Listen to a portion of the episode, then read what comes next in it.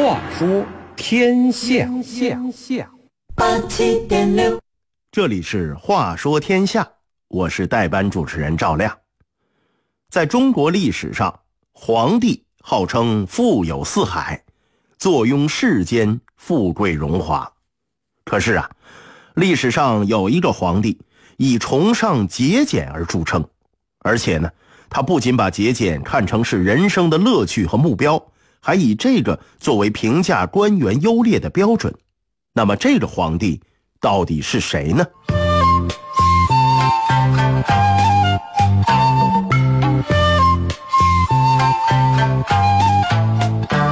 作为一国之君，他节俭到了什么程度？过度的节俭是天性使然，还是别有用意？为什么史学家评论他的节俭时会带着一丝讥讽？话说天下，赵亮跟您一起聊聊节俭模范道光皇帝的故事。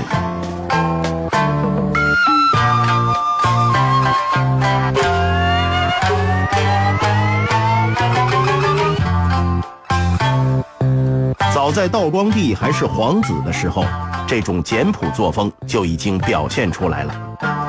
那是嘉庆二十三年的九月，道光随着父亲嘉庆皇帝前往东北老家的龙兴之地盛京，也就是今天的沈阳，祭奠先祖。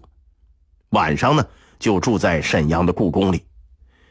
虽说是宫廷啊，但实际上相当的局促简陋。别说没法和北京的紫禁城比了，就是山西晋商的王家大院也不知比沈阳故宫阔气多少倍呢。嘉庆皇帝特意把儿子道光领到了清宁宫的东暖阁，又叫人从仓库里拿来了太祖努尔哈赤、太宗皇太极用过的遗物，包括已经没人会用的康灯、牛皮制成的蠢笨的兀了草鞋。不施油彩、不加雕琢的拐杖，看着这些简陋的物品，听着父皇的讲解，回想着祖先创业的艰难，这就是清代的忆苦思甜课呀！估计呀，很多平民家的老子也会给儿子上上这一课。很多人呢，呃，往往听一下就得了，啊，之后呢，哎，该怎么样还怎么样。长辈啊，好像一般也不会深究。可谁成想啊？道光啊，还死命，还真就认真了。回京之后，道光与妻子一说，两个人是一拍即合，立即找人搬走了房间里除了床铺、桌椅以外的所有的家具陈设。此后，每天下午四点前后，他们会打发太监出宫买烧饼，来回路远呢，太监怀里揣着烧饼，一路小跑，但是烧饼啊，仍然免不了冰凉坚硬。夫妻二人毫无怨言，沏上一壶热茶，啃完烧饼，立刻上床睡觉。为什么这样啊？因为连灯都不用点了嘛。据说，直到登基之前，两口子都是这么过的。这种表现，恐怕只有没篡位前的王莽跟他有得一拼了。可毕竟那是没篡位前，当上皇帝之后，王莽啊，比谁都奢侈。可是这事儿啊。到了道光这儿却没有反转，人家登上皇位之后依然那么简朴，不仅自己节俭，还倡导节俭之风，并推而广之，号召广大人民群众都省着过。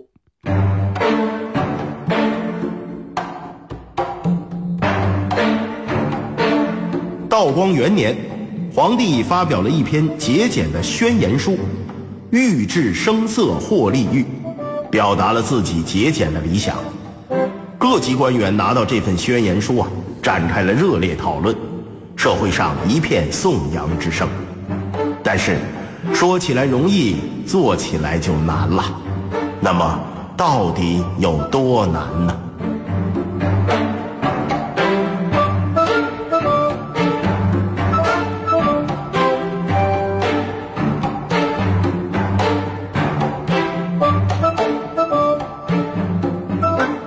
这不嘛，眼前就一个难题。道光说了，停止进贡，但各省官员谁也拿不准呐。这话是真是假？毕竟啊，新官上任三把火，谁知道您老人家说的是真的还是客气客气？万一皇上以后反悔呢？何况进贡本身对地方官员来说也是有利可图。于是大家伙啊，心照不宣，照常进贡。当然了，进贡不能叫进贡了，哎，改叫孝敬。只要在皇上面前言辞再恳切一些，不怕他不收。于是啊。福建的荔枝，江西的春笋，云南的药材，浙江的茶叶，扬州的玉器，景德镇的瓷器，等等等等，源源不断的，还是往北京送。哎呀呀呀呀！道光皇帝为难了。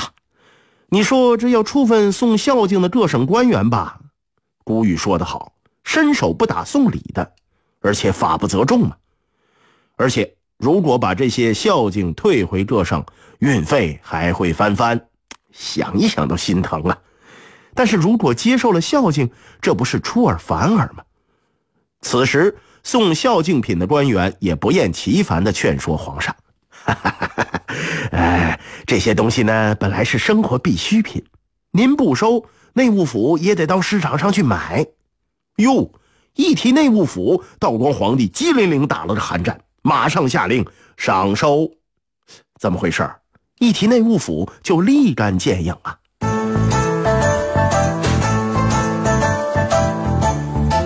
内务府其实是一个管理宫廷事务的机构，内务府大臣就是皇帝的大管家。那个年月，官员盘剥百姓，上级官员盘剥下级官员，而内务府官员盘剥的对象就是皇上。哟，这么厉害，皇上都敢盘剥？可不是吗！内务府盘剥皇上主要途径有两个，第一是工程款回扣，第二呢，就是为皇家购物的时候报销的花费。无论买什么东西，一经内务府的手，呵，这价码是顿时倍增啊！那这些猫腻儿，道光不知道吗？还真不知道，人家是养尊处优的皇家之子。对外面的世界所知有限，于是乎，这边道光帝是厉行节俭，那边内务府是阳奉阴违。因为号召节俭，道光帝又将宫廷每年的经费预算降到二十万两。事实上啊，偌大一个宫廷，每年最少需要四十万两才能支应得开，于是宫廷生活开始艰难起来。可是皇上他老人家带头过紧日子，哎呀，这别人也不好说什么。多亏皇后是个贤内助，苦苦支应，但还是觉得入不敷出，又想了很多办法平衡多方利益，才把皇家的日子对付着过下去。道光帝对皇后的贤惠十分满意，所以有一年皇后生日，他决定为皇后祝寿。生日那天啊。满朝亲贵重臣呐，献上了寿礼，拜完寿，自然那得留下赴宴呢。文武百官心想，皇家御宴那得是何等的排场，还等着解馋呢。不料开宴之后，一人只分到一碗打卤面。后来听说呀，啊，因为这是寿宴，道光帝才特批御膳房宰了两头猪。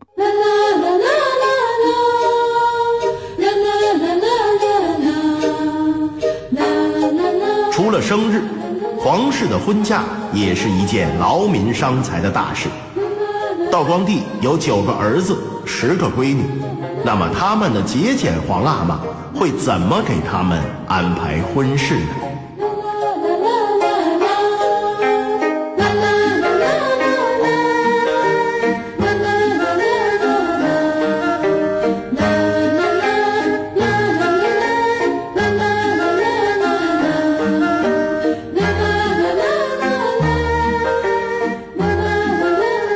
道光的儿子们啊，还算幸运，因为道光帝得子较晚，在他逝世的时候呢，儿子大多没到议婚的年纪。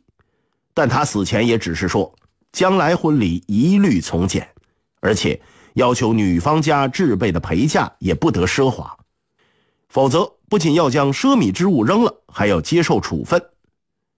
至于公主出嫁，那可就倒了霉了。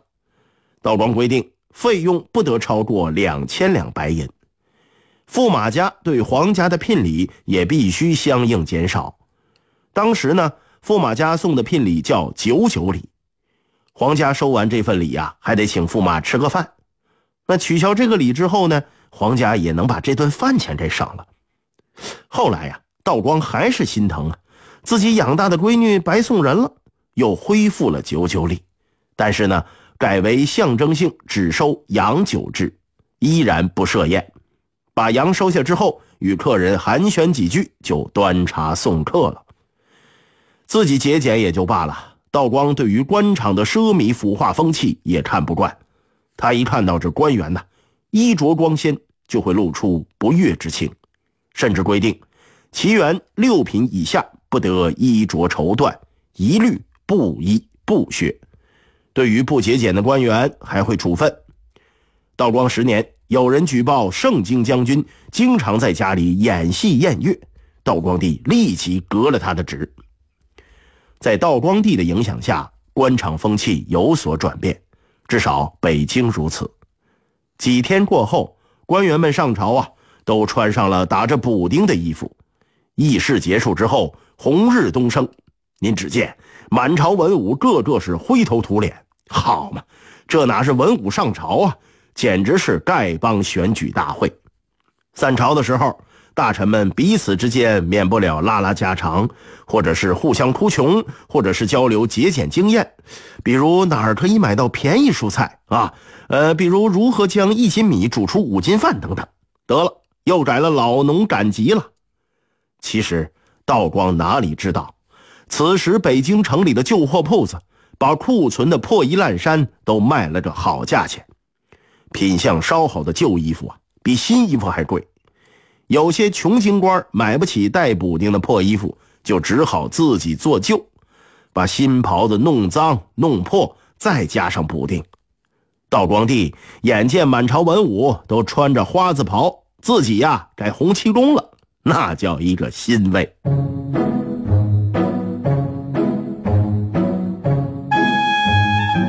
简朴到了如此境地的皇帝。为此还遇到了哪些尴尬事儿呢？又有哪些臣子根本不在乎皇上的要求呢？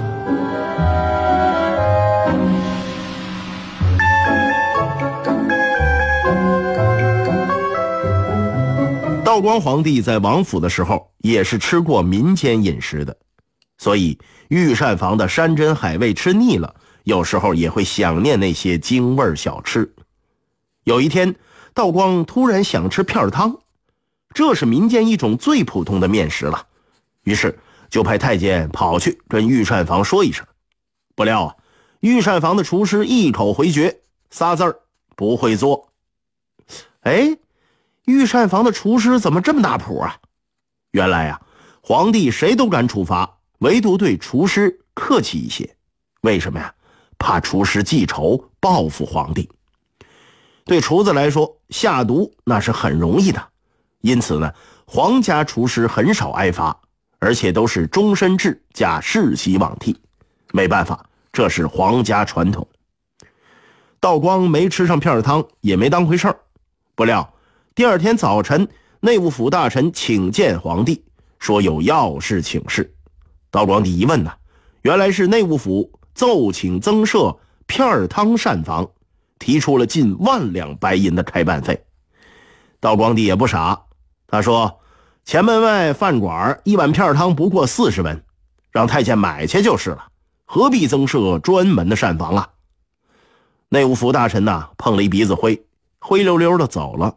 不过到了下午，去买片儿汤的太监拎着空食盒回来了，哎，报告皇帝，那前门外的饭馆啊是倒闭的倒闭，没倒闭的也不卖片汤了。嘿，也不知这话是真是假呀。不过高价的片汤膳房最终是也没开成。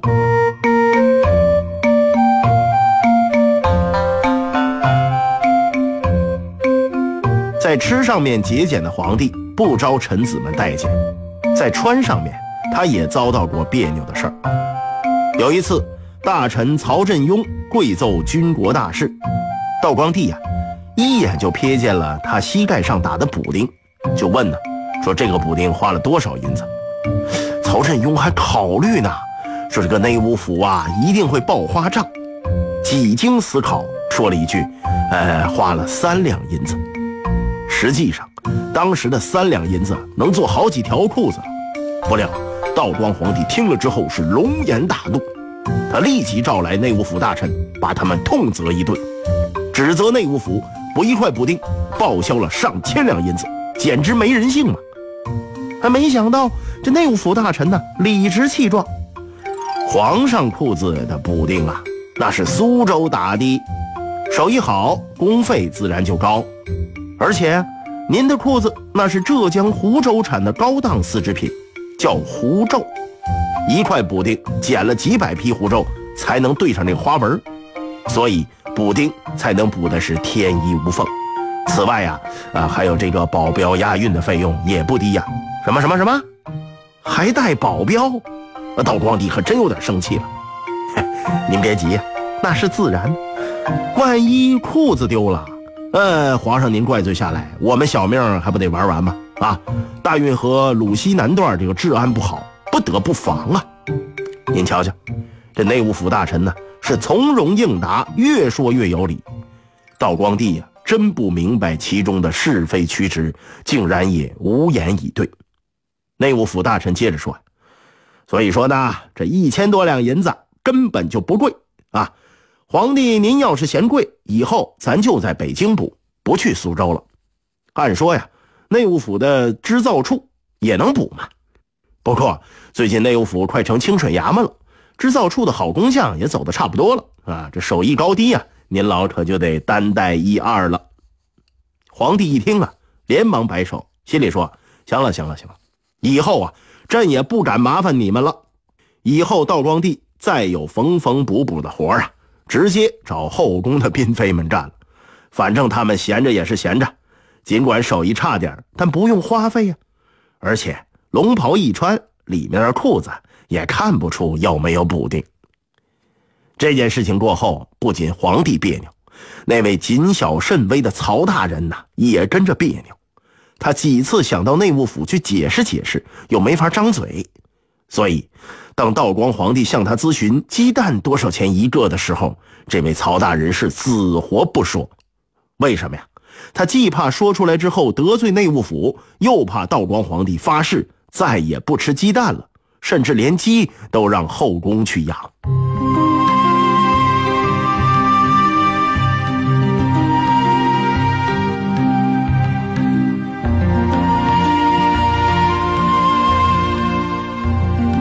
道光皇帝崇尚节俭，一是因为他生性吝啬，视节俭为乐趣；还有一个原因是，他把节俭作为了挽救财政危机的一种对策。可是，这种对策真的管用吗？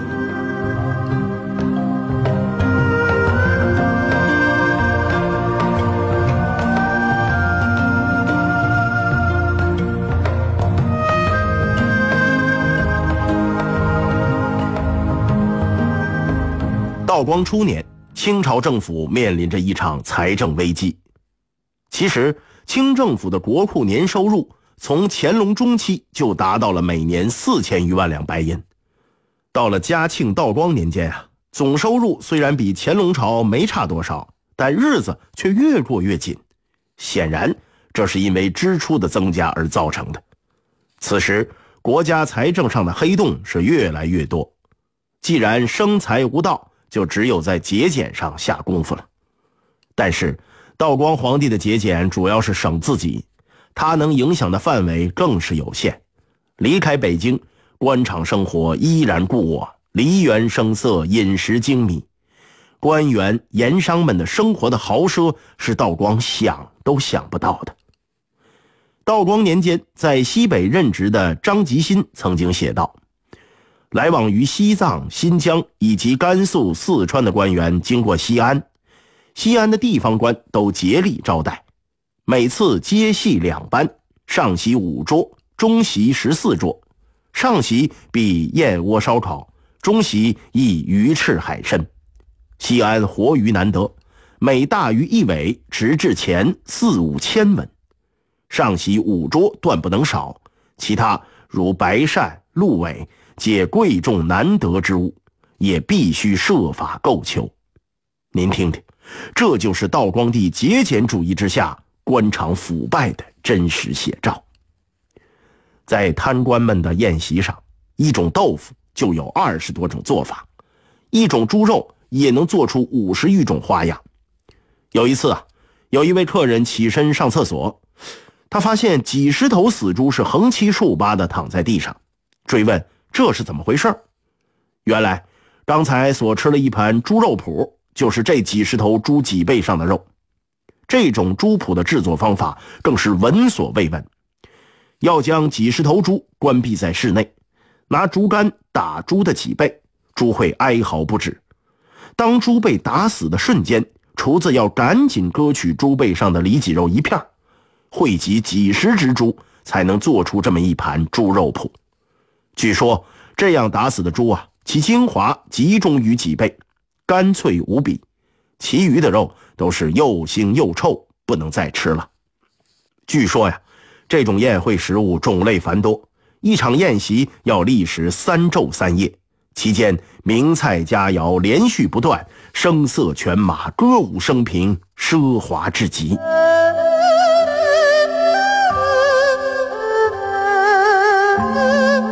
可见，道光皇帝的节俭对官场奢靡的风气没有多大影响。那么，他的节俭影响了他的儿孙吗？也没有。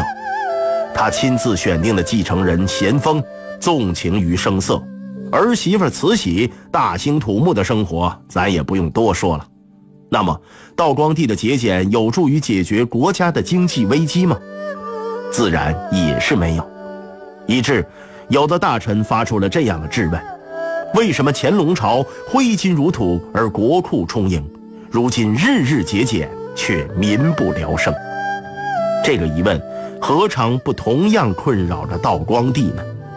总之，作为一国之君，不去大刀阔斧的开元兴利，而在一饭一衣上锱铢必较，这就不是节俭，而是舍本逐末的抠门毫无统治智慧的吝啬。